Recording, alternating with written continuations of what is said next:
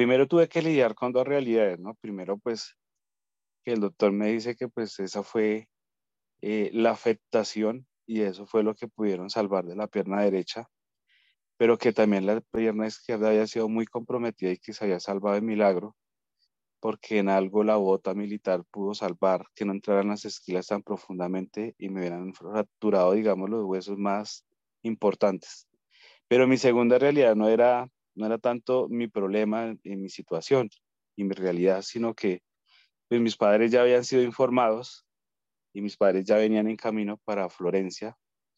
Eh, y yo no me imaginaba, pues, cómo venían y, y cómo se sentían, porque, pues, uno trata en su realidad como de ser valiente, sabe de hecho que estas situaciones pueden llegar a pasar, eh, porque nosotros los militares que entregamos la vida a los colombianos sabemos y, y tenemos muy claro que nosotros podemos o perder la vida o pensionarnos después del tiempo, o podemos quedar con una discapacidad para siempre, como pasan con muchos de estos artefactos explosivos que nos han dañado la realidad, no solamente a más de 7 mil militares de la fuerza pública, sino ahorita en esta realidad más de 5 mil. Y estamos hablando de 5 mil civiles que, que son niños, niñas, campesinos. Entonces es una realidad que en nuestro país duele mucho y, y que no termina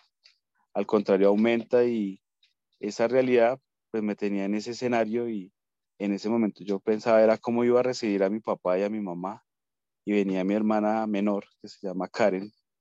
eh, y pues yo decía que me, que me vea mi hermana en este estado pues no sé hasta dónde lo aguante